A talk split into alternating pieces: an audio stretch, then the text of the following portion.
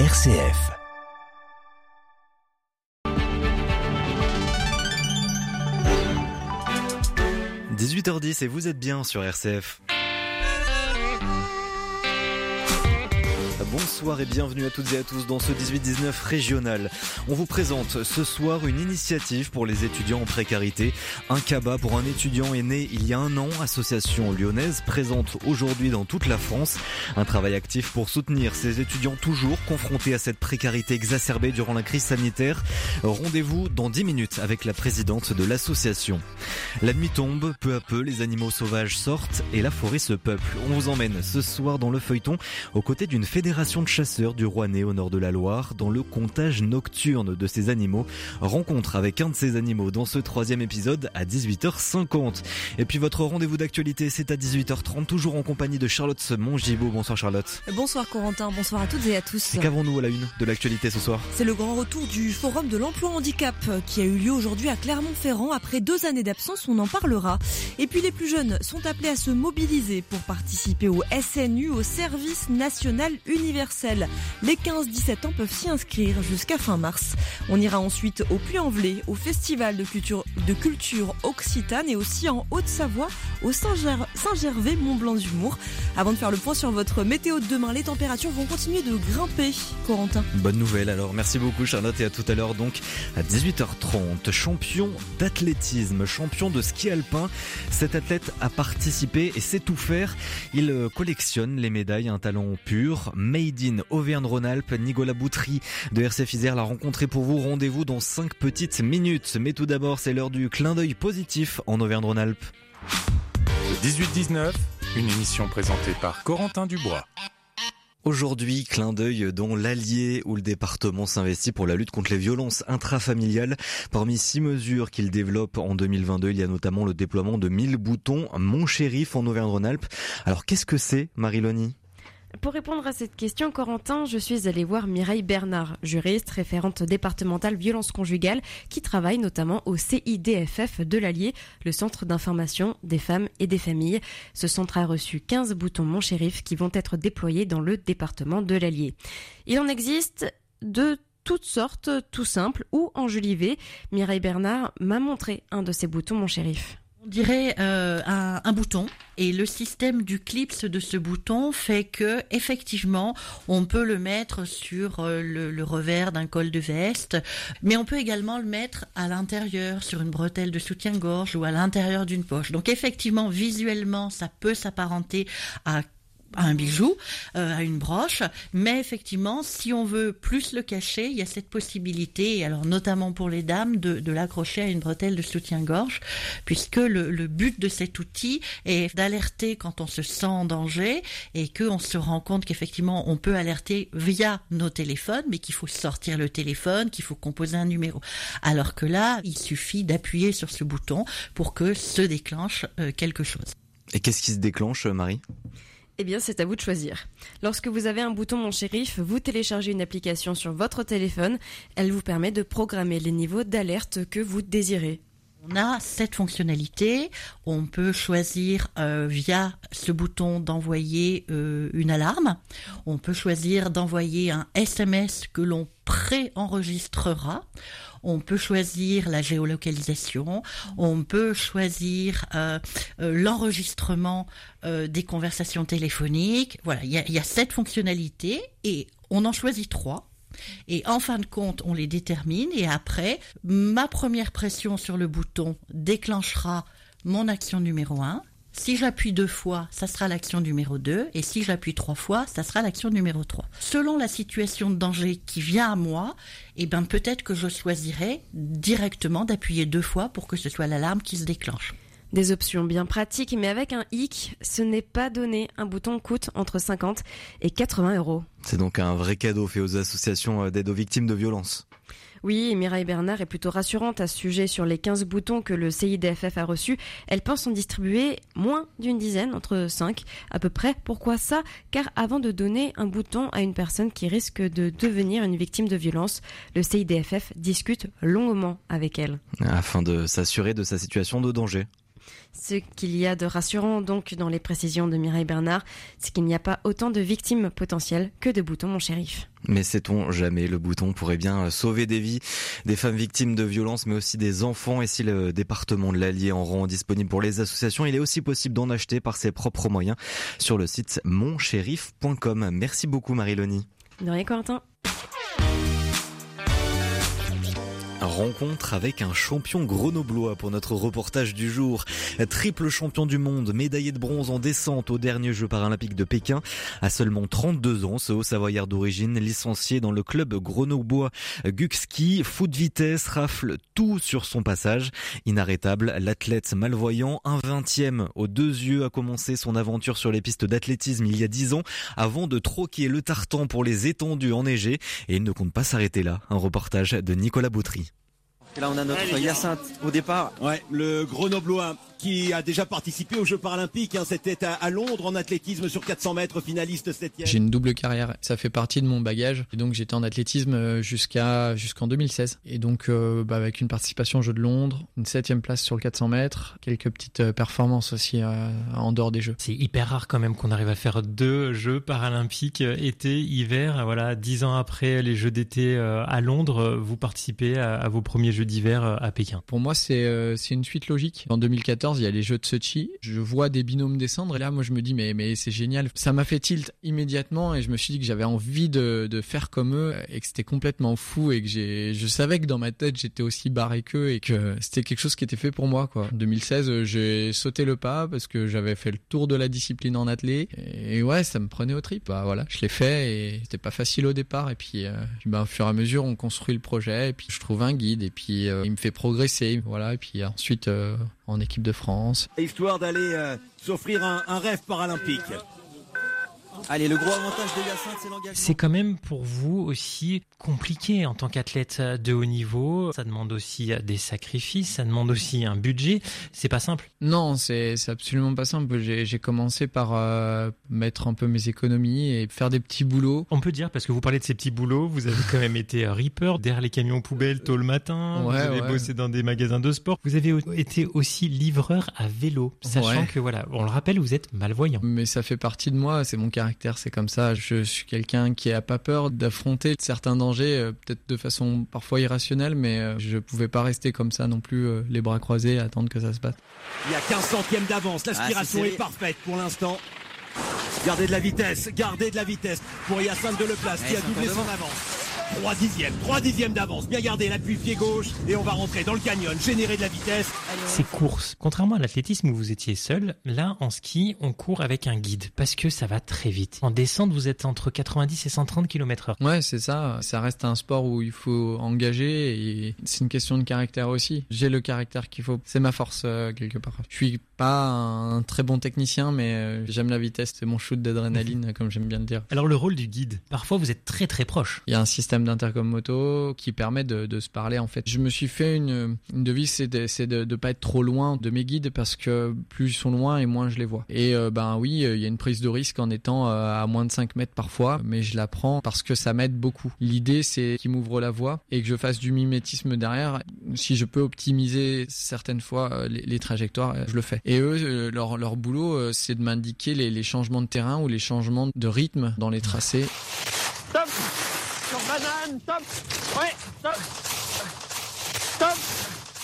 Je suis pas un fin technicien puisque forcément un déficit visuel il est il est présent et je suis pas précis au piquet et à contrario bah ouais la, la descente c'est vraiment ce que je préfère. C'est pas simple, mais vous le faites, vous le faites très bien, puisque avec ces résultats là qui tombent, vous repartez pour eh bien préparer les Jeux paralympiques de Milan, euh, donc en 2026. Qu'est-ce qu'on peut vous souhaiter, euh, Hyacinthe de Leplace Continuer à prendre du plaisir dans ce que je fais et euh, et puis ben d'être peut-être un peu plus professionnel dans ce que je fais. Ça sera une forme de reconnaissance pour un peu tout le travail que j'ai fait. Euh, Et puis cette médaille de bronze aux Exactement. Jeux paralympiques de Pékin. C'est une première étape vers euh, ce que j'ai envie d'aller chercher euh, plus tard. Je me projette forcément parce que je j'ai pas l'intention d'arrêter. Pour moi, il y a les Jeux de Milan Cortina en 2026, donc euh, l'idée c'est de me servir de toute cette expérience que j'ai acquis pour aller chercher plus, peut-être voilà une médaille un peu plus Voilà. On a l'impression que vous êtes en mission, presque vous, athlète paralympique, avec euh, un message fort à, donner à, d'autres qui pourraient être en situation de handicap. Oui, on a, on a tous notre histoire, on a tous notre passif, nos épreuves de la vie et, euh, et on est passionné. On a eu énormément de retours positifs en tout cas et c'est, chouette parce que bah, du coup on voit que les gens s'y intéressent. Il y a eu plus de 17 millions de, de téléspectateurs et ça montre que quand on médiatise les choses, et,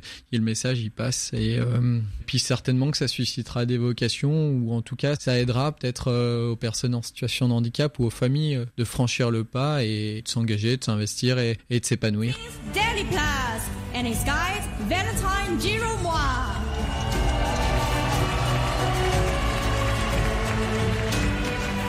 Un grand champion donc dans notre reportage, un reportage de Nicolas Boutry pour RCF à retrouver évidemment sur notre site rcf.fr. 18-19, l'invité. Objectif soutenir les étudiants en précarité, initiative qui a été lancée il y a un an par l'association Incaba pour un étudiant, association qui vient de recevoir deux prix du Césaire, le Césaire qui est le Conseil économique, social et environnemental régional, association lyonnaise donc qui a bien évolué depuis un an avec un rayonnement sur toute la France aujourd'hui. Et nous recevons aujourd'hui pour en parler Marion Dolisi Galzi, bonsoir. Bonsoir Corentin. Merci d'être avec nous. Donc vous êtes la présidente et cofondatrice de Incaba pour un étudiant. Vous avez euh, remporté donc la semaine dernière le prix du jury et le prix des conseillers du Césaire, donc qui est quand même la deuxième institution euh, régionale, l'assemblée consultative de la région Verne-Rhône-Alpes. Votre initiative et votre travail ont convaincu une majorité au sein de l'assemblée. C'est ce que nous disait d'ailleurs Antoine Quadrini, le président du Césaire, la semaine dernière, qui était avec nous dans le 18-19. Un prix, euh, mais pas de récompense, du moins seulement honorifique. Pourquoi vous avez participé à ce concours?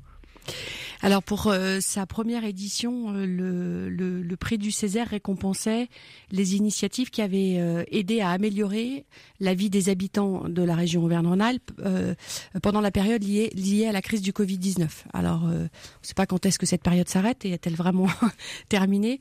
En tout cas, pour nous, ça avait du sens de, de, de, de participer et on nous a proposé d'y participer parce que selon nous, ce qu'on avait créé rentrait complètement dans le cadre euh, de, de, ce prix-là. Il y a un besoin de rayonnement aussi de l'association aujourd'hui encore? Alors, il est évident que recevoir ce prix euh, offre aussi de la visibilité. Évidemment, on est extrêmement reconnaissant. C'est une façon euh, de valider, voilà, ce, qu'on a fait et la part qu'on a prise, qui est la nôtre dans, dans, dans cette dans cette société, dans cette période très particulière. Mais évidemment, on est bien conscient que ça offre de la visibilité. La preuve, c'est que bah, aujourd'hui, je, je viens en parler avec vous, m'avez invité à venir. Euh, parce qu'on a besoin de visibilité, évidemment, pour continuer notre mission et notamment pour trouver de nouveaux parrains. Et dans quel cadre votre initiative rentre justement dans, ce prix-là, de l'accompagnement de, ces personnes démunies face au Covid-19 Alors, euh, la, dénomination précise, c'était euh, aider euh, les personnes, donc les habitants de la région Rhône-Alpes, améliorer leurs conditions de vie. Euh, je crois que quand on parle de conditions de vie et qu'on pense aux étudiants, on se souvient quand même que leurs conditions de vie ont été très largement impactées.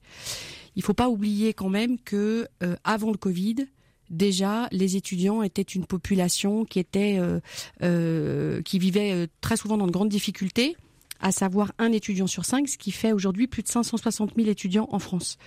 Évidemment, le Covid, quand tous les leurs jobs étudiants ont disparu, ils étaient enfermés dans leur chambre, ils sont tombés dans une détresse sociale, alimentaire et psychologique donc naturellement, qui était très importante. Donc naturellement, ce qu'on a créé nous dans l'accompagnement, donc ce parrainage de proximité, ce parrainage solidaire de proximité. Vous pouvez l'expliquer, le détailler un petit peu plus. Oui, euh, euh, donc ce parrainage de proximité euh, permet donc à un parrain d'être mis en lien directement avec un étudiant dans la même ville. Donc un parrain qui peut être un citoyen, un habitant, ah, mais une absolument, famille. absolument, on a des actifs, des retraités, mmh. des hommes, des femmes, des couples, des familles, des solos.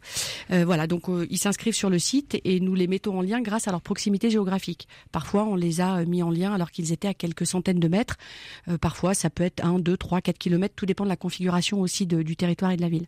Et le parrain s'engage à donc soutenir l'étudiant pendant son année scolaire, même si le parrain peut se, dédier à, tout moment, il s'engage à le soutenir. Alors évidemment, en lui offrant quelques courses régulièrement, ça c'est quand même la base, hein, puisqu'on est quand même sur la difficulté à, à, avoir de l'argent pour manger, hein, déjà tout simplement, mais aussi à créer du lien social. Pour nous, c'était essentiel que le CABA aille au-delà et qui soit vraiment un symbole et qui est euh, du soutien moral, des rencontres, euh, des invitations à déjeuner. Il y a des parrains qui vont marcher avec leurs filleuls. Il y en a qui euh, leur font visiter la ville quand ils sont pas du coin. Enfin, ils font du, du, sport ensemble, des loisirs ensemble. Enfin, il y a des choses folles qui se créent et ils ont été encore plus créatifs, les parrains, qu'on avait pu l'être nous au début. C'est sur le côté santé mentale aussi, où il y avait un besoin? Oui, mais du coup, ce, lien social, enfin le, fait pour l'étudiant de se sentir soutenu, d'avoir une sorte de famille un peu référente ou un citoyen un peu référent, donc en, tant que parrain, naturellement, ça a un impact sur sa, sur son, sur sa santé mentale. Je discutais avec une marraine hier qui me disait, j'ai offert des tickets de cinéma à ma filleule, elle n'y était jamais allée. Et euh, depuis qu'elle a commencé ses études. Donc naturellement, la joie qu'elle a ressentie, cette joie que ça crée, ben, ça participe à la santé avec un grand S, la santé vraiment globale, au travers de la santé mentale. Et tout part de, cette crise, hein. donc ça a été un petit peu le levier, création de l'association en février 2021, il y a un an. Un projet né tard finalement dans la crise sanitaire. Comment vous, vous en êtes venu à créer cette association il y a un an? Je suis d'accord avec vous. Euh, mes enfants m'ont posé la question exactement ce week-end en me disant mais maman pourquoi t'as pas pensé à faire ça plus tôt? Et j'ai dit bah c'est un concours de circonstances. Je me souviens très bien. Mais j'ai eu un déclic à ce moment-là. Oui, absolument. Janvier 2021, on voit en boucle sur euh, les chaînes de télé euh, d'infos ces images terribles d'étudiants qui font la queue dans des files d'attente de distribution alimentaire. Je veux dire, ça nous fait penser quand même à des périodes pas drôles de notre histoire. Hein. Et, euh, et, et, puis, euh, tout début février, le 3 février très exactement, je suis dans un supermarché, je rentre du travail. Je m'en souviens très bien, on était en couvre-feu 18h. 17h45, je suis pressée d'aller à la caisse. Et en passant devant un rayon, je vois une jeune fille avec un panier à ses pieds qui est en train de calculer le montant de ses courses, mais genre vraiment à 10 centimes près. Et je la vois qui repose un paquet de sucre dans un rayon. Et alors moi, cette image me perturbe vraiment. Je me dis, elle n'a pas les moyens de se payer son sucre. Et donc j'arrive à la caisse et je me dis, zut, peut-être que j'aurais pu discrètement lui proposer de lui offrir ses courses. C'est parti de là, je suis rentrée chez moi. Moi, je travaille dans un métier de communication et de digital, donc j'ai l'habitude de, gérer des projets de site web. Et je me suis dit, aujourd'hui, tout le monde sait utiliser un site, remplir un formulaire pour pouvoir mettre en lien des gens qui, comme moi, sans être très riches, peuvent et ont envie d'aider ces étudiants et ces étudiants qui, eux, ont vraiment besoin d'aide. Ben, on va utiliser la puissance du digital ce fameux digital qui parfois divise un peu notre société, hein, nous éloigne un peu les uns des autres, ben on va lui faire un pied de nez et on va utiliser la puissance du digital pour remettre ces gens en lien et recréer du lien dans la vraie vie. Et donc vous avez directement un rayonnement euh, assez grand puisque vous partez, bon, aujourd'hui vous êtes sur toute la France, mais, mais dès le début il y a un rayonnement, euh, ça, prend en tout cas ce concept, cette initiative-là? Vous avez beaucoup de parents au départ?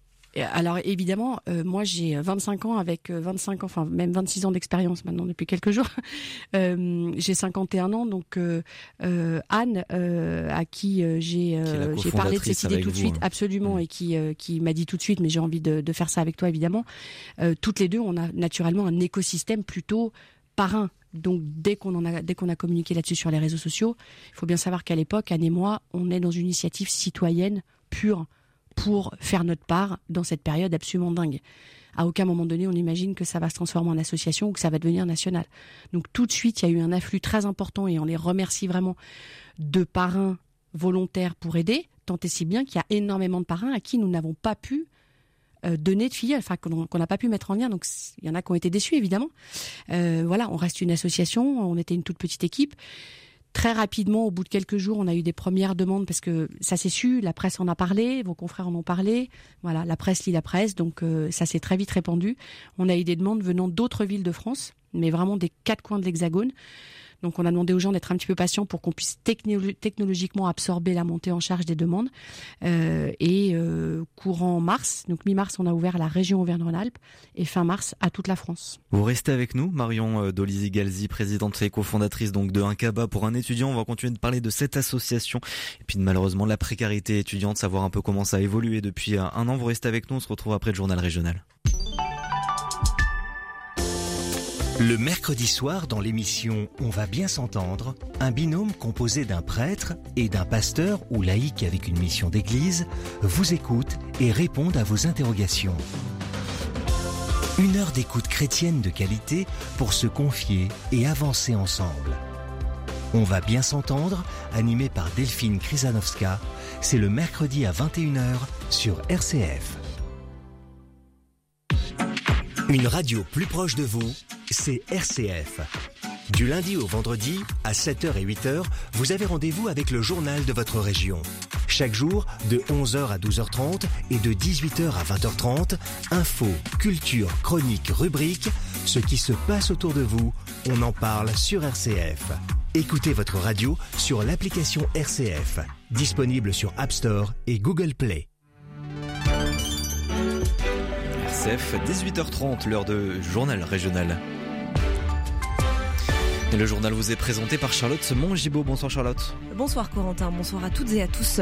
À la une, le grand retour du Forum de l'emploi handicap qui a eu lieu aujourd'hui à Clermont-Ferrand. Après deux années d'absence, on en parlera. Et puis les jeunes sont appelés à se mobiliser pour participer au SNU, Service National Universel. Les 15-17 ans peuvent s'y inscrire jusqu'à fin mars. On ira aussi dans le journal au Puy-en-Velay, au Festival de culture occitane, mais aussi en Haute-Savoie, au Saint-Gervais, Mont-Blanc d'Humour. Avant de faire un point sur votre météo de demain, les températures continuent de remonter.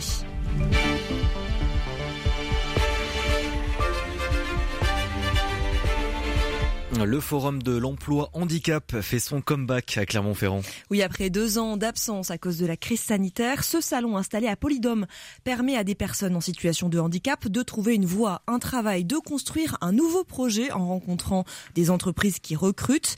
Les personnes en situation de handicap ont deux fois plus de chances d'être au chômage en France. Il faut donc aussi sensibiliser les employeurs, les aider à sauter le pas, à faire un choix de profil différent en ouvrant la porte de leur entreprise aux personnes en situation de handicap. D'autres entreprises l'ont déjà fait et donnent l'exemple à l'image du créateur de bijoux clermontois, Anna Velazia. Depuis 2018, l'entreprise passe par un ESAT. C'est un établissement qui emploie des travailleurs handicapés. Ils envoient les commandes de bracelets et de bagues aux clients. Un reportage d'Adrien Barrault. Nous, on reçoit les bandes de préparation qui permet de rechercher et de livrer ces commandes. Donc on prépare. Farid est l'un des préparateurs de commandes à l'ESAT Pierre Doucigny à Romagna. Ce travail, il le dit, change des habitudes et en plus c'est valorisant. Pour la personne, ben, ça permet de changer, de découvrir euh, les changements, l'amélioration, euh, euh, perfectionner son boulot, son organisation, etc. En 2018, il a fallu créer tout l'espace pour les envois du e-commerce. Charles Marginier, cofondateur de Naveledzia, loue l'efficacité du travail. Vu que notre activité est 100% sur Internet, et ben, on a des fois des pics d'activité donc il faut être capable de pouvoir gérer les montées en charge parce que quand euh, on enchaîne sur un week-end 1000 euh, commandes par jour, et eh ben arrivé le lundi matin, ça crée forcément des, bouchons d'étranglement. Que là, on a toujours réussi à, s'en sortir, donc c'est plutôt cool. Efficacité certes, mais la qualité est aussi au rendez-vous et c'est l'essentiel. Sébastien Granier, directeur de l'ESAT. Tout le travail qui sort d'un ESAT, que ce soit pour un Avelasia ou pour les autres ateliers, est un travail de qualité. C'est souvent d'ailleurs ce qui est apprécié par la plupart des clients. Voilà, c'est qu'on on va mettre un peu plus de temps, on va adapter, mais au final, on va arriver sur des choses qui sont très qualitatives. Et pour vous donner une idée des commandes traitées, Anna Veladzia vend 120 000 bijoux par an. Adrien Barrault. Et puis on revient sur cette déception hier pour la gastronomie. Seulement trois restaurants ont gagné une première étoile au guide Michelin dans notre région. Pas d'étoile verte, pas de nouveaux établissements deux ou trois étoiles. Les restaurateurs espéraient sans doute mieux pour la région de la gastronomie, en particulier à Lyon. Le département du Rhône n'a plus de restaurant trois étoiles depuis 2020. Depuis 2020, une occasion donc manquée de redorer son blason. Mais pour Guillaume Lamy, auteur de plusieurs enquêtes sur la gastronomie, rien n'est perdu. Il y a une jeune génération qui, qui, arrive, qui bouscule les codes, qui euh, revoit, qui revisite la cuisine lyonnaise, qui apporte des cuisines du monde aussi. Pour moi, euh, Lyon n'a jamais été aussi vivante culinairement parlant. Donc, euh, j'ai envie de dire, aucune nouvelle étoile Michelin en 2022 euh, n'empêche que les restaurants sont pleins, les bons restaurants sont pleins. Voilà, la cuisine lyonnaise n'a jamais été aussi euh, moderne, euh, contemporaine, avec toujours cette tradition. Et on mange, je pense que Lyon on, quand même reste une des villes où on mange le mieux, mieux en France, c'est sûr. Mais Lyon a l'occasion de se rattraper au Bocuse d'or d'Europe qui se dispute en ce moment même à Budapest. La France est représentée par la lyonnaise Naïs Pirolet. On en saura plus demain après-midi si la jeune cuisinière se qualifie pour la finale du concours et représentera donc la France l'an prochain à Lyon. C'est un problème que rencontrent beaucoup de parents qui accueillent un enfant prématuré. Pas de gigoteuse, pas de body, de bavoir à sa taille. C'est un véritable casse-tête, mais dans une maternité dans la Drôme, à Romans-sur-Isère, euh, on a trouvé une solution puisque la clinique a un partenariat avec l'association Abracadabra, association basée en Isère à Vienne, qui confectionne des kits pour les enfants prématurés et les distribue aux parents. Angélique Carlet, responsable régionale de l'association. C'est une boîte qui est euh, garnie, qui, euh, qui est donc à destination directement donc des familles, qui est transmise en fait par les soignants aux familles. Et à l'intérieur, en fait, elle contient tout le nécessaire pour euh, euh, pouvoir habiller le bébé dans les premiers euh, jours de sortie de couveuse, on va dire, puisque quand ils sont en couveuse, ils ne sont pas habillés les bébés. Ça n'existe pas forcément des gigoteuses pour les prématurés, par exemple, on n'en trouve pas dans le commerce. Ou si jamais on devait trouver des petites gigoteuses, donc on va dire on, taille naissance petite, elles vont être avec des fermetures éclairs et en fait on peut pas passer les sondes, les capteurs, etc. Donc là, tout est vraiment confectionné pour pouvoir permettre les soins en fait euh, des bébés. Pour financer d'autres boîtes, l'association Abra Cadabra a lancé une cagnotte sur le site Cocorico. Cagnotte ouverte jusqu'à mi-avril. L'argent réuni permettra d'acheter plus de tissus. Et si vous avez des talents de couture et que vous êtes dans le coin de Vienne en Isère, l'association est preneuse de petites mains. Volontaires. De la volonté, c'est aussi ce que recherche le service national universel. Les 15-17 ans qui souhaitent réaliser leur SNU doivent s'inscrire avant la mi avant la fin mars. Alors qu'est-ce que le SNU? C'est ce programme lancé en 2000 2019 par le président Emmanuel Macron pour créer un sursaut de citoyenneté chez les 15-17 ans, chez les futurs citoyens et électeurs, un parcours autour des valeurs, des valeurs de la République, de l'engagement puisqu'après le séjour de cohésion, il y a aussi une mission à réaliser auprès d'une association. Henri Chambry, chef de projet SNU dans la Drôme, présente ce séjour totalement gratuit. L'idée vraiment c'est de renforcer la, cohésion nationale, mais évidemment de créer des liens entre les jeunes entre eux et puis avec leur encadrement pendant ce séjour de cohésion. L'idée, c'est vraiment de qu'ils puissent euh, s'immerger euh, en dehors du département de la Drôme, dans un département euh, limitrophe de la région, Auvergne-Rhône-Alpes. Ils vont pouvoir apprendre un certain nombre de choses, un certain nombre de rappels sur les valeurs de la République, sur les institutions françaises et européennes. Il y a aussi beaucoup de sport, d'activités ludiques, des randonnées. C'est très varié, c'est très diversifié. Le but, c'est que voilà, le jeune ait 12 jours pendant lesquels il peut faire un, un point un petit peu sur sur ses talents, ses compétences et comment il pourrait mieux s'engager pour, euh, pour son pays. Pour s'inscrire, les 15-17 ans ont jusqu'au 31 mars sur le site snu.gouv.fr et à noter que le service national universel offre une formation gratuite au code de la route et est un plus sur la plateforme Parcoursup pour s'orienter après le bac. Il donne aussi envie de s'engager dans les associations. Les associations qui, elles, sont sur le pied de guerre pour accueillir les réfugiés ukrainiens en France mais aussi en Auvergne-Rhône-Alpes, illustration au pays du Mont Blanc et en vallée de l'Arve où les paroisses, les établissements catholiques et les associations associations scouts ont mis en place une belle chaîne de solidarité, les précisions de Vanessa Sanson. C'est l'histoire de denrées alimentaires, de médicaments et de vêtements qui font un long voyage. Début du périple, au presbytère de la paroisse catholique de Chamonix, la communauté a lancé un appel au début de la guerre. Anne-Paul Sdivois est paroissienne, elle assure des permanences tous les jours pour recueillir les dons. Dans le presbytère qui est heureusement très vaste, nous avons des cartons sur lesquels nous écrivons sur toutes les faces euh, ce qu'il y a dedans, le contenu en français, en anglais et en polonais. Un camion part du presbytère de Chamonix. Il s'arrête dans un établissement scolaire de Chamonix et puis à Cluse, dans la paroisse et dans un établissement. Sandy Gonzalez travaille en pastoral scolaire au collège-lycée Saint-Jean-Bosco de Cluse. Elle est touchée par l'engagement des collégiens et lycéens qui viennent trier les dons. Ils posent des questions en même temps, mais comment ça se passe pour eux là-bas? Est-ce qu'ils sont en camp? Est-ce qu'ils sont... Euh, ils, sont, ils font du souci en fait, ils s'inquiètent de savoir comment les gens vivent, qu'est-ce qui, qu'est-ce qui se passe. Et au bout de la chaîne, l'entrepôt de l'entraide internationale des scouts de Cluse, habitués à gérer des convois humanitaires.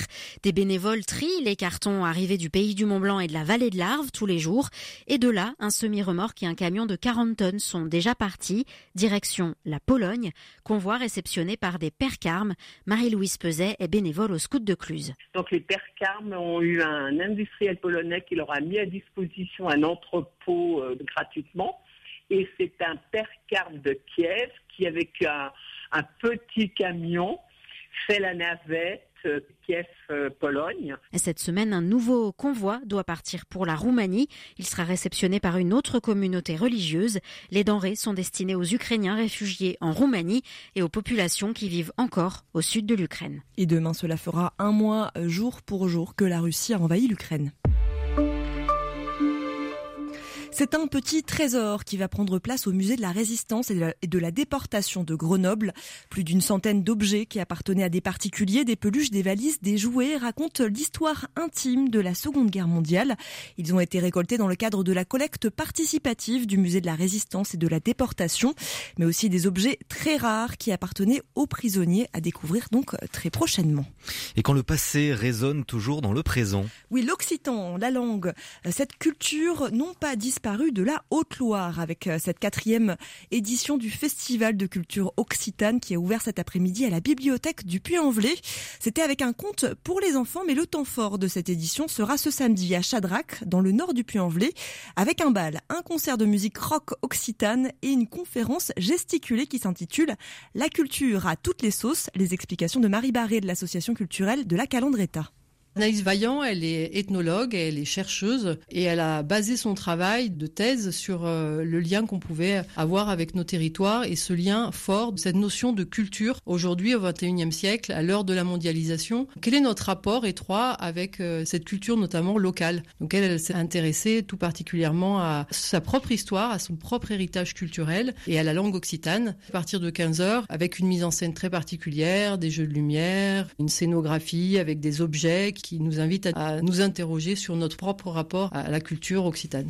Rendez-vous donc ce samedi à partir de 15h à Chadrac, dans le nord du Puy-en-Velay, pour cette conférence. Et on termine sur un événement qui essaie de nous faire rire malgré la morosité ambiante. Nouvelle édition du Saint-Gervais Mont-Blanc d'humour, où vous pouvez rencontrer des humoristes confirmés comme Tom Villa et Philippe Lelièvre, ou découvrir des talents de demain. Ils sont une quinzaine d'artistes aux univers très différents à se succéder toute la semaine sur la scène du théâtre Montjoie. Le Mont-Blanc d'humour est toujours un rendez-vous incontournable pour un humoriste selon Arthur Junio, directeur artistique du festival ils se montrent entre eux, c'est-à-dire qu'il y a des professionnels, il y a des producteurs qui sont là, euh, il y a des directeurs de mmh. théâtre, donc euh, c'est sûr que tout d'un coup, un bon buzz sur un artiste peut déclencher des rencontres, des découvertes. Je pense que sur une affiche, de mettre qu'on a gagné un, prix de festival, c'est toujours euh, une plus-value. Euh. donc oui, et puis en plus, l'édition est assez agréable parce que c'est pas, on n'est pas dans un concours où on note les gens. C'est-à-dire que moi, je fais découvrir des artistes aux spectateurs et après, il y, a un, prix du jury, mais qu'en fait, il y a un prix de coup de cœur. On va mmh. filer un coup de main à quelqu'un qu'on aime que on va juger euh, des gens, quoi. Le prix sera remis ce vendredi lors de la soirée de gala. Et vous nous annoncez encore du beau temps, Charlotte. Oui, une nouvelle journée douce nous attend demain. Du soleil dans toute la région, des températures qui prennent de la hauteur. Il fera demain matin 7 à Grenoble, 8 à Rouen et Privas, 9 degrés à Bourg-en-Bresse. L'après-midi, même programme, on va pouvoir commencer à enlever son manteau d'hiver puisque le mercure affichera 15 au Puy-en-Velay, 17 à Moulins, 17 aussi à Chambéry, 18 à Valence, à Lyon, à Bourg-en-Bresse. Merci beaucoup Charlotte pour toute l'actualité régionale à retrouver aussi demain à 18h30.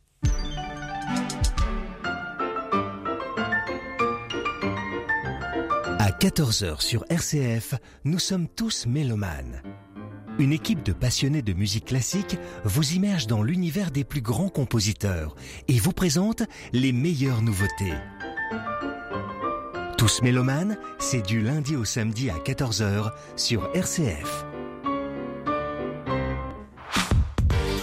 18-19, l'invité notre invitée ce soir dans le 18-19, c'est Marion Dolizy-Galzi, présidente et cofondatrice de l'association Incaba pour un étudiant, association de loi 1901, donc qui vise à soutenir, accompagner ces étudiants en précarité.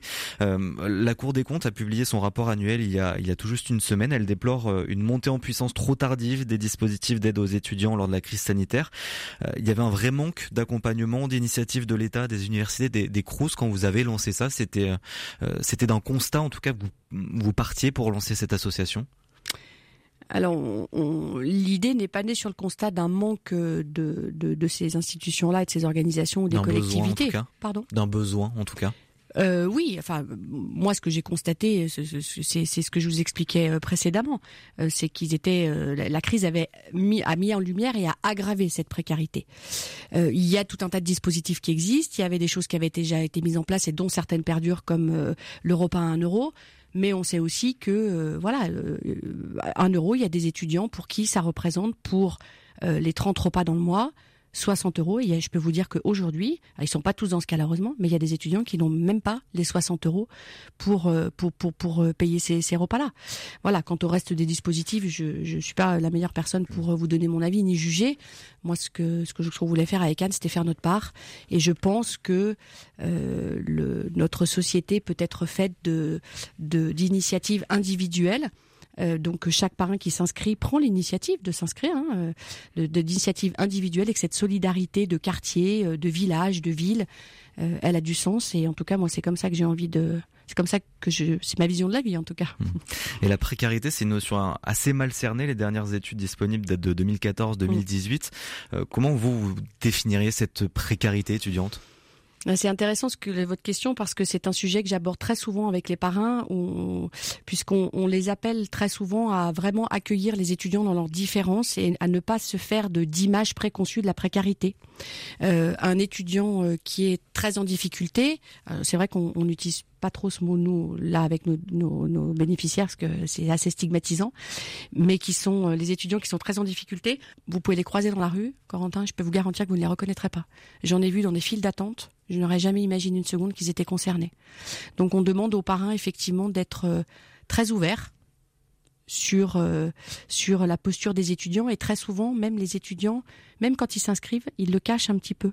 Ils le minimisent quand ils se retrouvent avec leurs parrains et puis petit à petit quand la confiance est là euh, que le parrain crée cette confiance cette relation de confiance voilà les langues se délient un peu mais en général il y a quand même beaucoup de gêne et beaucoup de pudeur. Mais alors ça veut dire quoi? Quels sont les critères de cette précarité?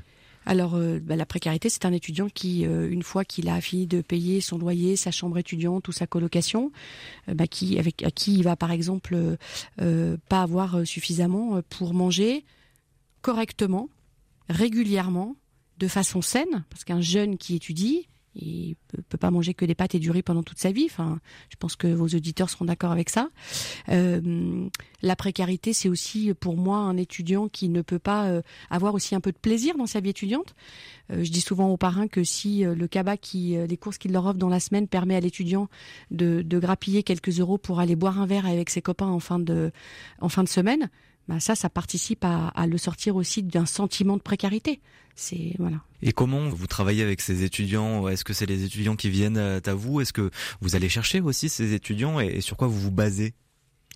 Alors nous, on se base sur la confiance, c'est-à-dire que les étudiants qui s'inscrivent, nous ne leur demandons pas euh, de conditions de ressources. Hmm. Nous ne sommes pas euh, la caisse d'allocation familiale, nous ne sommes pas les impôts. Il n'y a pas de critères sociaux, il n'y a pas de besoin de bourse, d'être boursier pour... Euh, non, nous avons des étudiants qui sont boursiers, nous, nous avons des étudiants qui ne sont pas boursiers, nous avons des étudiants qui sont dans l'enseignement supérieur public, nous avons des étudiants dans l'enseignement supérieur privé, parce qu'il faut savoir aujourd'hui que l'offre enseignement supérieur, euh, étant ce qu'elle est, il y a beaucoup d'étudiants qui n'ont pas le choix que d'aller dans des écoles privées, qui sont obligés de faire des prêts, euh, qui impactent très très lourdement leur budget. 30% des étudiants au moins ne peuvent pas être aidés par leurs parents par leur famille, donc ils se débrouillent tout seuls. Donc en plus de leurs études, il faut qu'ils aillent en cours, ensuite qu'ils étudient, qu'ils préparent leurs examens. Pour certains, qu'ils aient un job étudiant en semaine ou le week-end. Plus de 25% des étudiants qui sont obligés de travailler reconnaissent que ça a un véritable impact sur leurs résultats scolaires. Est-ce que cette jeunesse, qui est quand même l'avenir de notre société, les collaborateurs des entreprises de demain, doit souffrir autant? Moi, je crois pas. Comment ça a évolué cette précarité? Parce que justement, on en parlait beaucoup euh, il y a un an, on en parle un peu moins aujourd'hui. Est-ce que, de votre point de vue, en tout cas, puisqu'on n'a pas forcément des chiffres, on, le rappelle, est-ce que vous avez l'impression euh, d'une évolution de cette précarité là depuis un an?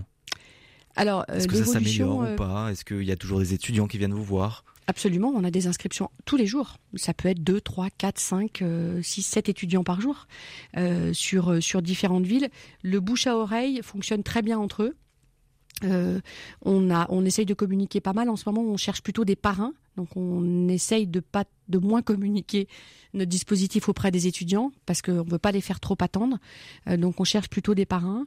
Euh, euh, Aujourd'hui, notre difficulté, c'est que beaucoup de citoyens pensent que bah, les restaurants ouverts, les lieux de culte, la vie a, repris de façon plutôt normale quand même. Donc beaucoup de citoyens pensent que les difficultés étudiantes sont terminées. Or, ça n'est pas le cas dans la mesure où avant le Covid, et là c'est vraiment une statistique d'avant le Covid, un étudiant sur cinq vivait déjà sous le seuil de pauvreté, ce qui représentait déjà 500 000 étudiants. Non seulement ils sont toujours là, mais voire même ils sont un peu plus parce que même si beaucoup de jobs étudiants ont été remis sur le marché, il y en a plein d'autres qui, pour lesquels ça n'est pas le cas. Et puis surtout, on se rend compte parce qu'on parle avec eux et les parrains nous racontent aussi, euh, dans, le, respect de la confidentialité, mais ils nous racontent qu'il y a une très grande fragilité psychologique chez les étudiants au sortir de cette période difficile, vraiment. Donc il y a une grande fragilité et pour nous la santé, c'est pas uniquement ce qu'on met dans son assiette et dans son frigo, c'est aussi euh, le moral. Euh, voilà, comment on se sent dans ses baskets pour être un étudiant en bonne santé globale pour pouvoir poursuivre ses études et les réussir surtout. Et ces parrains et ces étudiants, vous les accompagnez aussi sur la sur la durée? Vous êtes là auprès d'eux aussi pour les accompagner sur certains sur certaines choses de la vie? Absolument. Alors euh, depuis De quelques mois, ouais, depuis l'automne, on a mis en place ce qu'on appelle les visios des parrains. Tous les 15 jours, le lundi soir, de 18 à 19, on fait des visios auxquelles les parrains s'inscrivent, nouveaux comme anciens. Il y a des parrains qui ont envie de venir simplement nous raconter leur parrainage. Il y en a qui ont encore pas démarré et qui ont plein de questions sur le dispositif, même si on explique tout sur notre site, mais c'est quand même vachement plus agréable de, de, de se voir hein, en visio quand même et de se parler euh, euh, pour de vrai.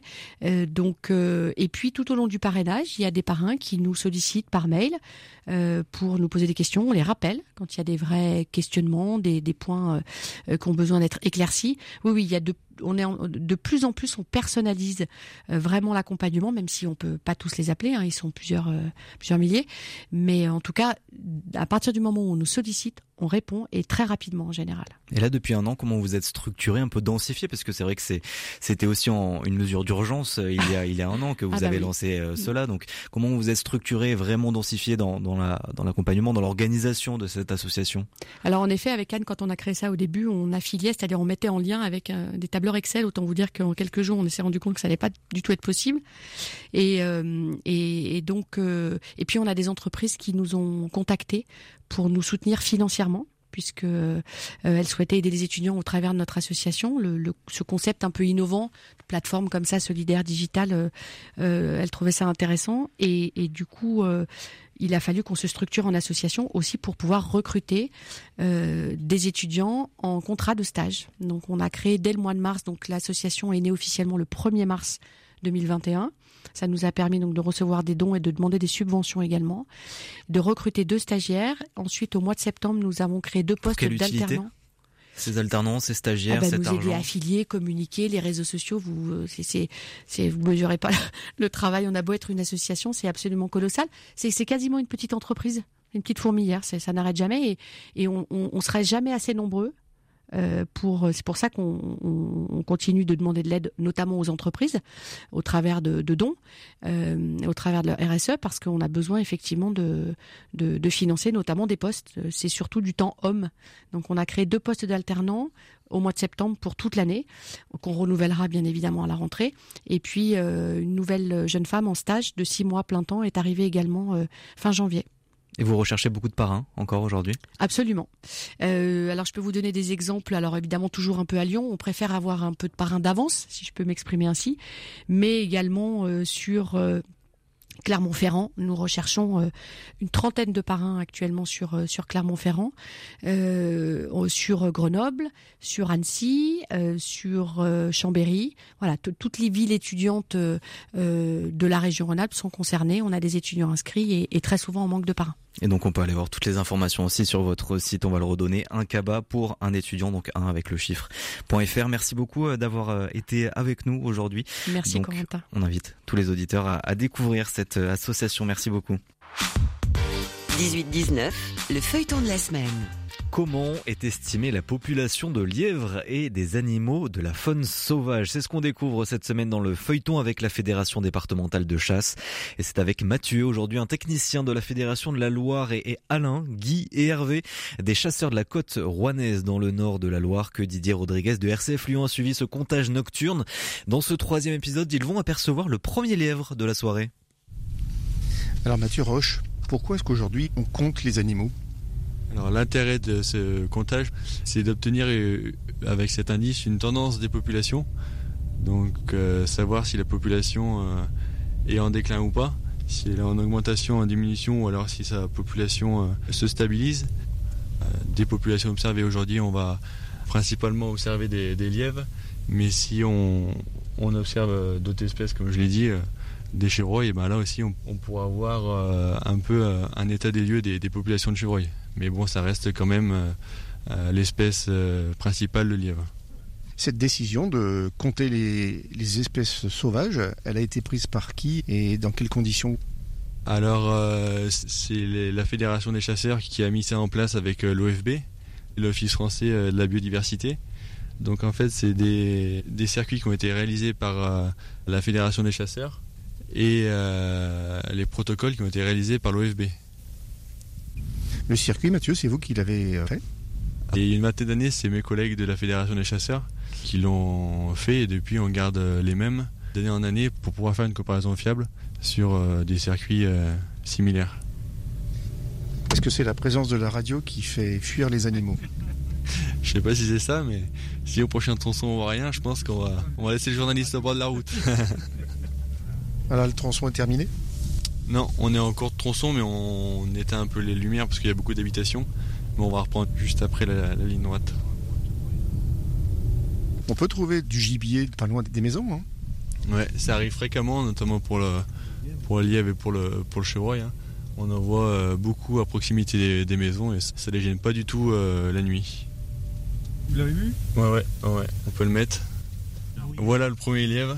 Donc, euh, enfin, j'ai envie de dire. 30 minutes. Voilà, c'est ça, au bout de 30 minutes. Mais on peut voir qu'en l'éclairant, hein, ça ne fait rien du tout. Hervé, vous avez noté votre premier lièvre. Il était temps parce que oui, je commençais à m'ennuyer un petit peu. Donc, euh, mais c'est vrai, c'est rare de noter aussi tard euh, des lièvres sur des tronçons comme ça à compter. Hein. Bon, le temps s'y prête euh, pas beaucoup apparemment, disait Alain. Ouais, ouais. Le temps est clair, comme ça, c'est pas nuageux. Apparemment, ils sortent très très peu. Ils sortent moins, oui. Ils sortent moins. Quand on compte des lièvres comme ça, est-ce que ça peut arriver que on en compte plusieurs à la fois ou alors vraiment c'est toujours euh, des individus euh, isolés? Ah non, on peut en compter plusieurs à la fois. Euh, lors du dernier comptage la semaine dernière, là on a compté cinq ensemble. Donc on appelle ça une, enfin le technicien va vous le préciser, mais c'est une, on appelle ça une, j'ai perdu le nom. Une fraye.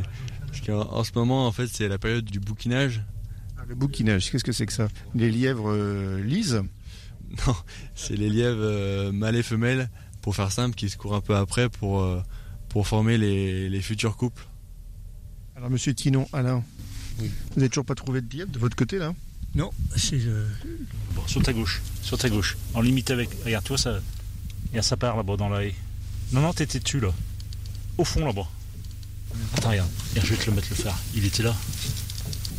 Je vois jumelle, il est dos là. Un chevreuil. En bleu, c'est H, ouais. Un lièvre et un chevreuil, petit bilan, mais qui ne va pas en rester là. La suite demain dans le quatrième épisode du feuilleton. Bien connu du jeune public sur internet, notamment pour avoir collaboré avec les deux frères Big Flo et Oli. Spider Z est de retour avec l'EP comme un lundi sorti en novembre dernier. Et dans ses morceaux, emprunt à la fois de spleen et de candeur, le rappeur s'autorise parfois à pousser la chansonnette. Et il se produira sur la scène de la coopérative de mai à Clermont-Ferrand le samedi 2 avril. On écoute comme un lundi le titre éponyme de son dernier EP.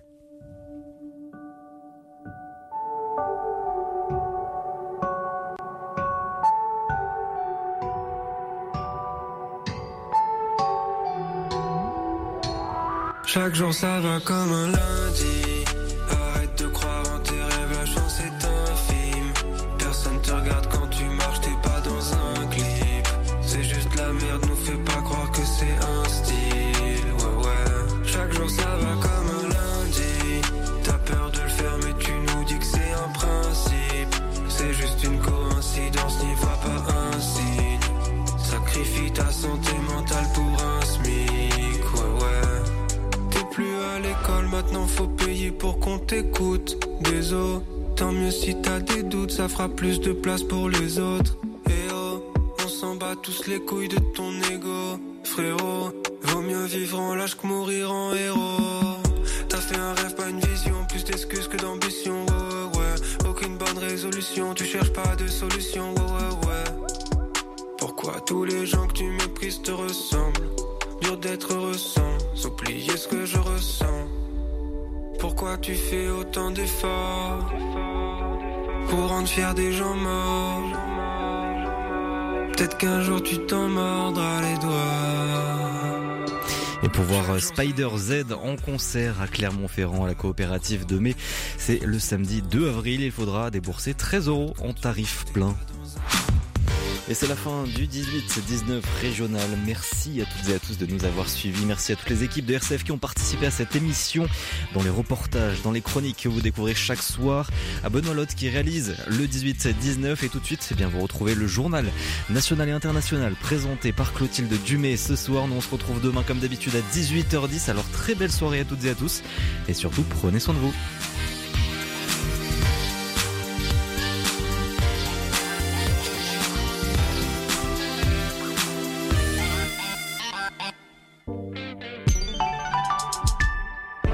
Ils sont au cœur de l'actualité, ils sont les invités de la matinale RCF. Du lundi au vendredi, le grand invité répond aux questions de la rédaction en direct à 8h10, à la demande sur l'application RCF, ainsi qu'en images sur le compte YouTube RCF Radio.